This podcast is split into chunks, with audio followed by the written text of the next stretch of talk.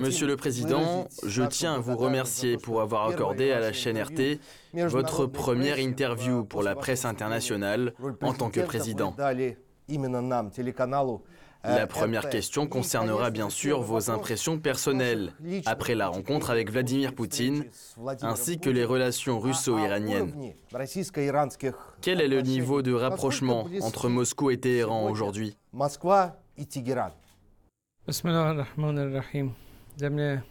Au nom d'Allah, le miséricordieux, je tiens à remercier votre média.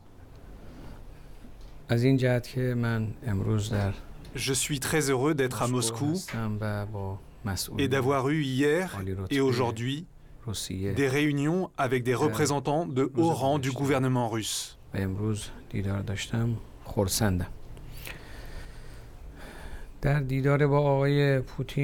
Lors de la rencontre avec Vladimir Poutine,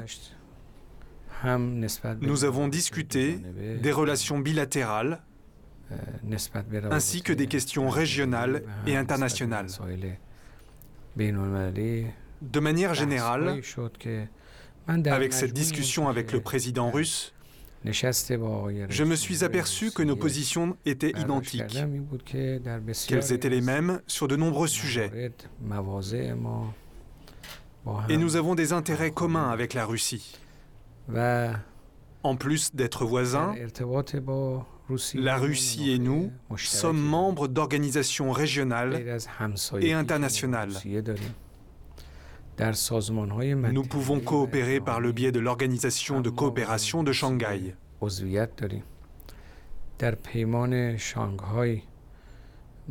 Il y a beaucoup d'opportunités en Russie, en Iran.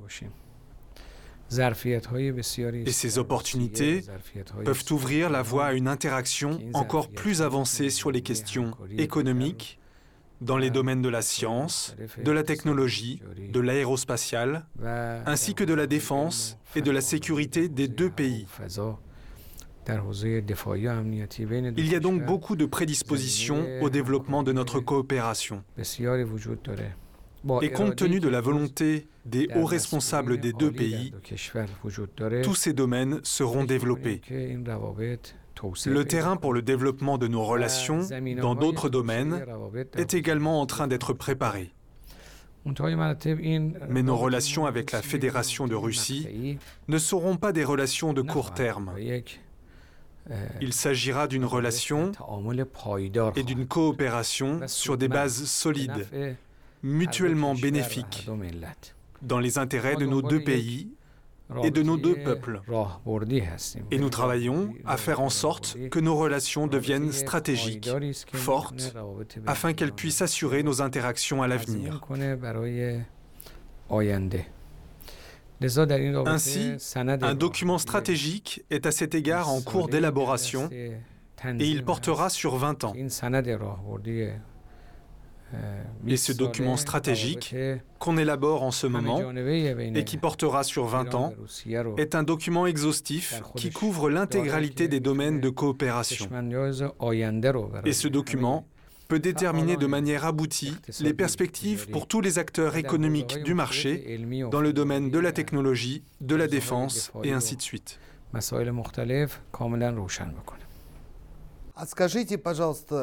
Parlez-nous du document stratégique de l'accord entre la Russie et l'Iran.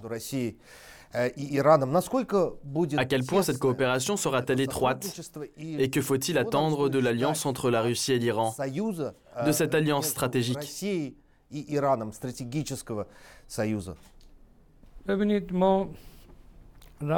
Voyez-vous, nos relations avec la Fédération de Russie et avec tous les autres pays seront fondées sur des intérêts communs, sur une interaction fructueuse, c'est-à-dire une interaction entre pays qui aboutira à un résultat. Et ce que nous ressentons, c'est qu'aujourd'hui nos relations sont conformes aux principes que nous avons en Iran. Autrement dit, le principe fondamental est que nous ne voulons pas dominer les autres pays, et ne sommes pas prêts à être dominés par d'autres pays. C'est le principe. Il n'est pas question d'opprimer les autres. et il n'est pas question d'être sous le joug d'autres pays. Ainsi, suite à la victoire de la révolution islamique, nous avons élaboré ce principe selon lequel notre pays devait être un État indépendant. Et aujourd'hui, nos liens avec la Russie sont fondés sur le fait que la Russie souhaite être un État indépendant. Et c'est ce qui fait l'objet des attaques d'ailleurs, des Occidentaux, des Américains. C'est bel et bien aux pays qui veulent être indépendants que les ennemis s'en prennent. Donc, suite à la révolution, l'Iran islamique a décidé de devenir indépendant, de ne se laisser dominer par personne dans le monde. En même temps, l'Iran lui-même ne veut pas non plus dominer les autres pays. Voilà notre principe. Or, quand vous voulez vivre de manière indépendante, vous êtes bien sûr attaqué par les pays qui veulent dominer. Les Américains ne veulent pas d'État indépendant dans le monde. Ils veulent faire de ces pays leurs esclaves. Mais pendant 40 ans, par la grâce que nous a donnée la révolution islamique, bien sûr, nous avons résisté à la domination américaine. Et nos relations avec la Fédération de Russie seront fondées sur le principe du respect des intérêts communs, sur notre interaction autour de diverses questions liées à l'agenda régional international, sur le fait que les deux États font partie d'organisations régionales et internationales, ainsi que sur nos interactions au niveau de l'agenda bilatéral.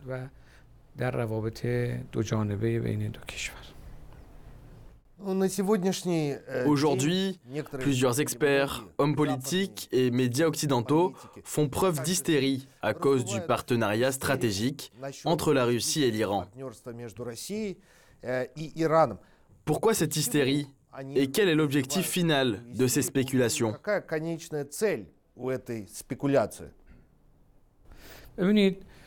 L'Iran est une puissance importante et un État indépendant.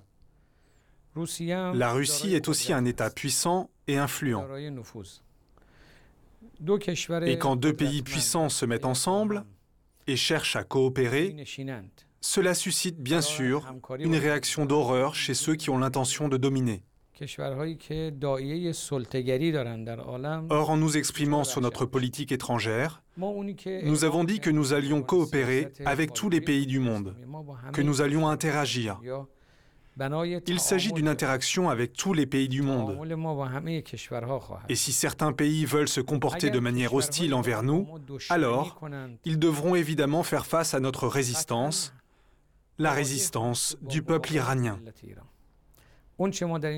Et c'est ce que nous avons montré au cours des 40 dernières années.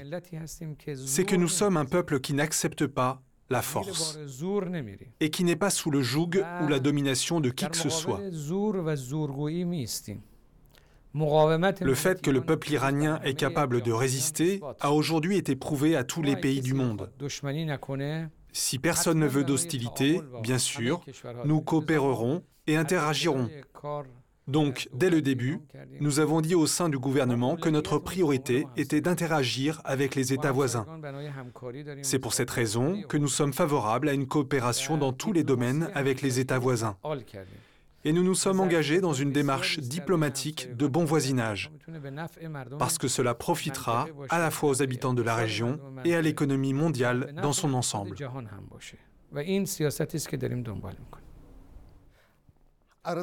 Parlez-nous, s'il vous plaît, de l'état d'avancement des négociations sur un sujet très important, la question nucléaire. Espérez-vous vous mettre d'accord à Vienne? Et pourriez-vous peut-être évoquer en détail ce qui se déroule bien et ce qui ne va pas?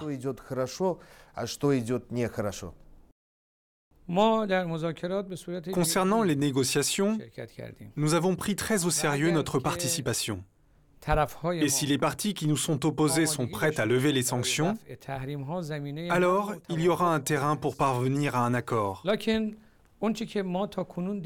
Mais ce que nous avons vu jusqu'à présent, c'est une violation des obligations de la part des Américains et l'absence de nouvelles mesures appropriées de la part des Européens. Autrement dit, les Européens n'ont pas non plus rempli leurs engagements. Les Américains ont aussi officiellement violé l'accord. D'autre part, jusqu'à présent, l'Agence internationale de l'énergie atomique a annoncé à 15 reprises que l'Iran s'était acquitté de ses obligations et qu'il était attaché à ses obligations. C'est pourquoi je tiens à dire que nous avons rempli nos engagements. Et eux ne l'ont pas fait. Ils y ont contrevenu. Ils doivent y revenir. Ce qu'ils ont violé, ils doivent rétablir ces choses en exécutant leurs obligations. Nous, nous n'avons rien violé. Par conséquent, ce qu'ils ont annoncé eux-mêmes est que nous avons respecté dès le début nos engagements. Nous avons rempli nos obligations en vertu de cet accord et ils ont manqué au leur.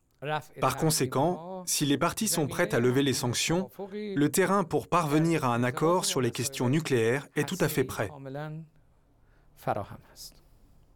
La Russie et l'Iran sont également tous les deux accusés d'organiser constamment des crimes dans le cyberespace, de pratiquer par exemple cyberespionnage et cyberattaques contre d'autres États. Dans quelle mesure de telles accusations sont-elles justifiées et à quoi servent-elles?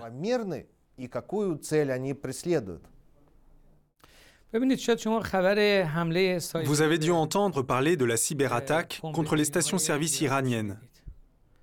Il y a eu une telle attaque. D'où vient cette attaque Elle a été commise par ceux qui mènent de telles attaques eux-mêmes, en sapant les communications dans divers pays, en particulier les communications cybernétiques, y compris en Iran. Ils ont eux-mêmes reconnu avoir mené une cyberattaque sur nos infrastructures nucléaires. Ils l'ont annoncé officiellement. Et les sionistes et les pays qui aspirent à la domination, ils l'ont annoncé. Qui leur a permis de perpétrer de telles attaques Nous menons des activités nucléaires pacifiques et ils nous attaquent. Et après, ils le reconnaissent. Pour quelle raison Pourquoi attaquez-vous nos scientifiques nucléaires Ils meurent en martyrs. Il y a des gens qui ont besoin d'essence et vous fragilisez le système de nos stations-service. Bien sûr, nous avons immédiatement pris une décision compte tenu des progrès en matière de cybernétique en Iran. Et comme nous avons de très bons experts dans ce domaine, nous avons évidemment normalisé la situation en très peu de temps et tout a été relancé. Mais néanmoins, c'est ce qu'ils font eux, en en blâmant les autres. C'est évidemment un malheur, un malheur pour les peuples du monde, ceux qui oppriment les autres, qui en même temps mènent officiellement des attaques, terrorisent officiellement les gens en plein jour, mènent des cyberattaques en plein jour.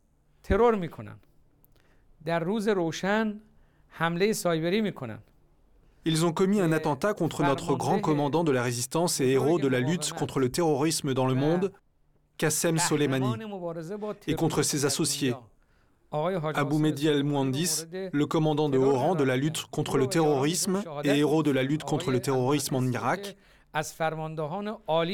il les tue et ces gens meurent en martyrs et ils en accusent les autres. Ils veulent faire passer l'oppresseur pour l'opprimé et l'opprimé pour l'oppresseur. Mais les peuples du monde ont les yeux ouverts. Ils comprennent qui est responsable de l'oppression dans le monde.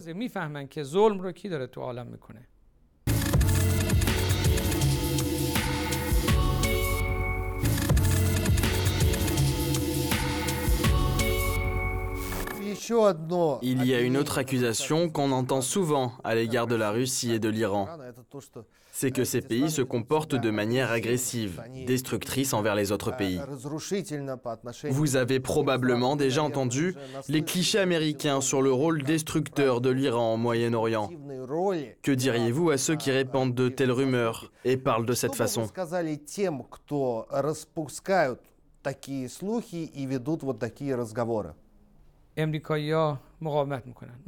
Je voudrais poser une question. Qui a créé Daesh? Qui l'a mis au monde? Ils ont commis des crimes terribles, Daesh. Ils ont commis de très gros crimes contre des enfants, des femmes et des personnes vulnérables en Syrie. ou dans d'autres pays de la région, en Irak. Et maintenant, ils tuent des gens en Afghanistan. Dans une mosquée où des musulmans, 100-200 personnes étaient en train de prier, ce sont des crimes horribles que Daesh commet dans le monde entier. Qu'est-ce qui sape la sécurité internationale là? Ce sont ceux qui ont créé Daesh, ceux qui soutiennent Daesh. Ce sont ceux qui, pour ainsi dire, minent la sécurité en Syrie depuis de nombreuses années. Et c'est pareil en Irak. Et pendant deux décennies, ils ont été présents en Afghanistan. Vous voyez, les Américains ont été présents en Afghanistan pendant deux décennies.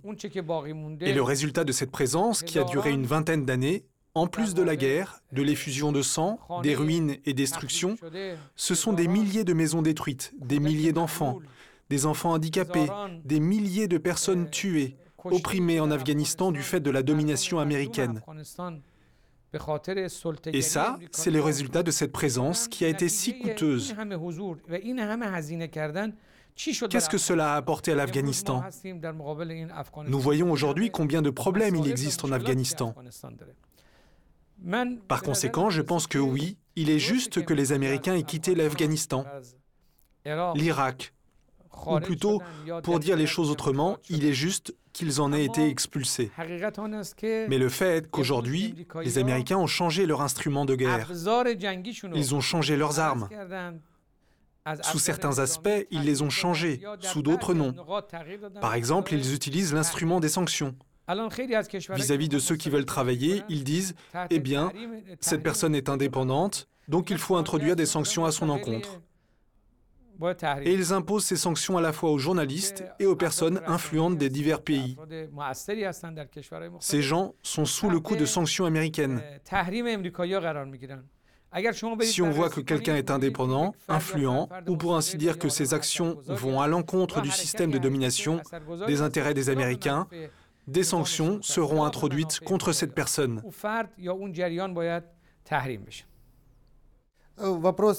Une question sur un autre sujet, la coopération. Par exemple, vous développez activement votre coopération avec la Chine dans divers domaines. Vous entretenez des relations avec la Chine. Quelle place la Chine occupe-t-elle désormais dans la politique étrangère de l'Iran? La Russie aurait-elle une raison d'être envieuse? Non, non, non. Pas besoin d'être envieux. Parce que nous avons des liens avec la Chine et nous avons des liens et des contacts avec la Russie, avec les pays de la région qui veulent avoir des relations avec nous.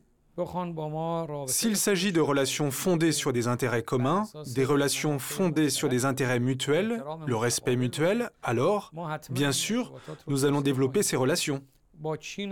Nous avons également des relations stratégiques avec la Chine. Et nous allons aussi, bien sûr, avoir des contacts avec les pays qui veulent des relations fondées sur nos intérêts communs, le respect mutuel, le bon voisinage,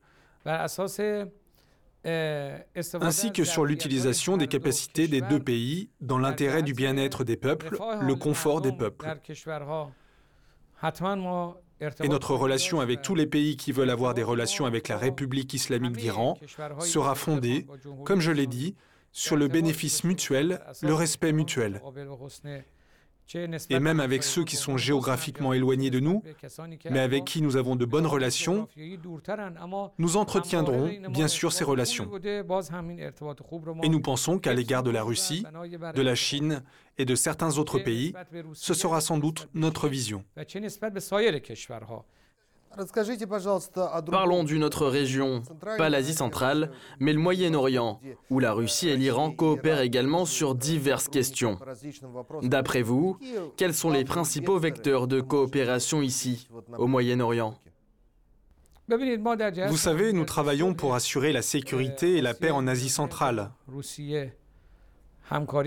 Et nous pensons que cette région doit évidemment être épargnée de toute déstabilisation par les efforts de tous les pays de la région. Nous sommes prêts à travailler avec les pays du Caucase et d'Asie centrale, à œuvrer pour la paix et la tranquillité dans cette région.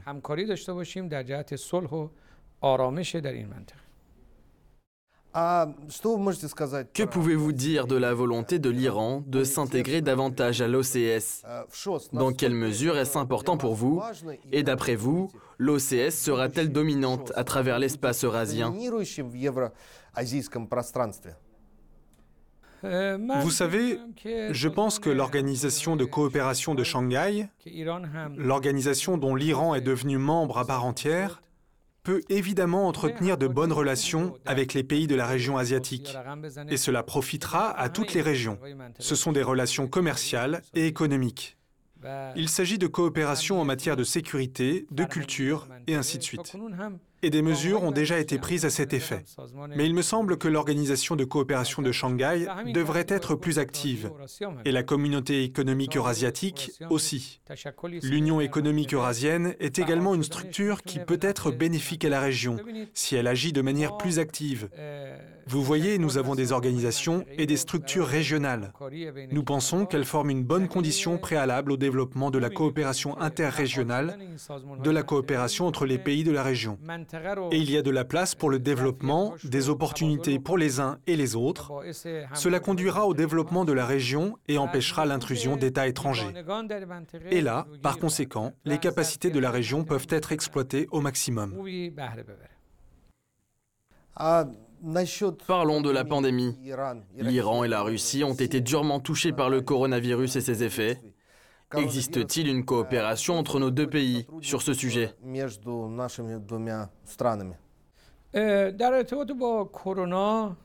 Concernant le coronavirus, je pense que le monde entier a dû retenir une leçon. Et cette leçon, c'est le fait que malgré tous les outils dont possèdent les superpuissances, il n'a pas été possible de faire de la prévention, ni de trouver une approche appropriée pour combattre le coronavirus. Et la lutte contre le coronavirus est une sorte de travail collégial, une sorte d'action conjointe, de coalition. Ainsi, à cet égard, je voudrais remercier la Chine, la Russie et les autres pays qui ont coopéré avec nous dans ce domaine. Bien sûr, maintenant nous avons pu prendre les mesures appropriées. L'essentiel est que nous avons effectué la vaccination des gens. Aujourd'hui, une grande partie de notre peuple est vaccinée.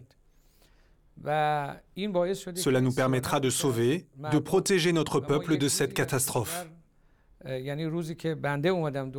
Quand j'étais chef du gouvernement, chaque jour, à peu près 700 familles perdaient des proches. Aujourd'hui, il y a à peu près 20 décès par jour. Il s'agit donc d'un taux très faible. L'incidence est très faible et le taux de mortalité est également très faible. Mais néanmoins, nous restons vulnérables à cette nouvelle attaque, cette nouvelle souche, Omicron. Nous n'en sommes pas non plus protégés. Par conséquent, nous devons faire des efforts pour que notre peuple et d'autres peuples ne souffrent pas de cette nouvelle souche. Et nous avons une très bonne coopération entre l'Iran et la Russie sur cette question. Nous avons une coopération scientifique ainsi qu'une coopération sur le vaccin. Je voudrais remercier tous les pays qui ont fait des efforts et coopéré avec nous dans ce domaine et dire qu'une telle coopération, une telle, disons, coalition d'efforts peut permettre de protéger les peuples d'Asie. Je voulais aussi vous poser une question sur Qassem Soleimani, que j'ai d'ailleurs rencontré à plusieurs reprises en travaillant en Syrie. Récemment, lors des commémorations, vous avez déclaré que s'il n'y a pas de tribunal international et d'enquête sur le meurtre de Soleimani par Trump, la nation iranienne tout entière se vengerait. Dites-moi s'il vous plaît, était-ce un avertissement ou peut-être une menace?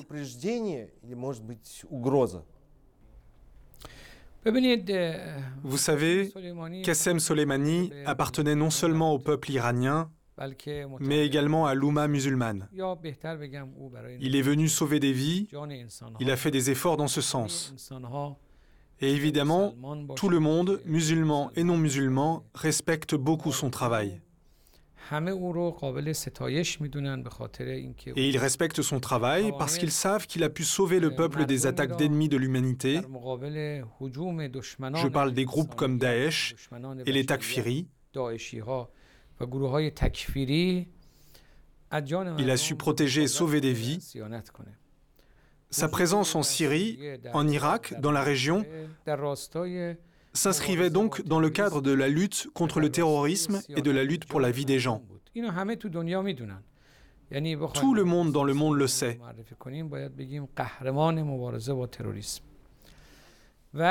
Donc Qassem Soleimani, si on en parle, est un héros de la lutte contre le terrorisme. Et les Américains doivent répondre de leurs actes. C'est une question de conscience éveillée, de mesure. Vous dites que vous êtes le fleuron de la lutte contre le terrorisme. Alors, pourquoi le héros de la lutte contre le terrorisme a-t-il été tué?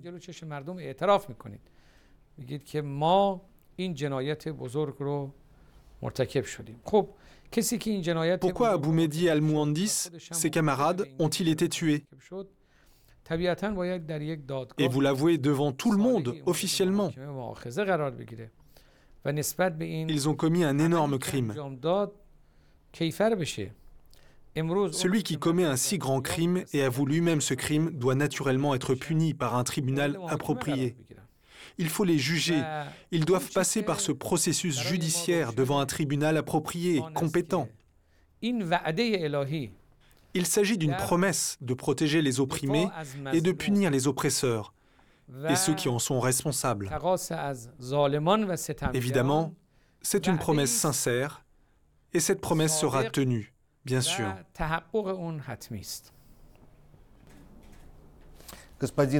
Monsieur le Président, merci beaucoup pour cette interview. Nous sommes le premier média international choisi par vous pour exprimer vos opinions. Nous vous souhaitons beaucoup de succès. Merci beaucoup et un grand merci aussi à tous vos amis ainsi qu'aux représentants des médias qui ont participé. Merci.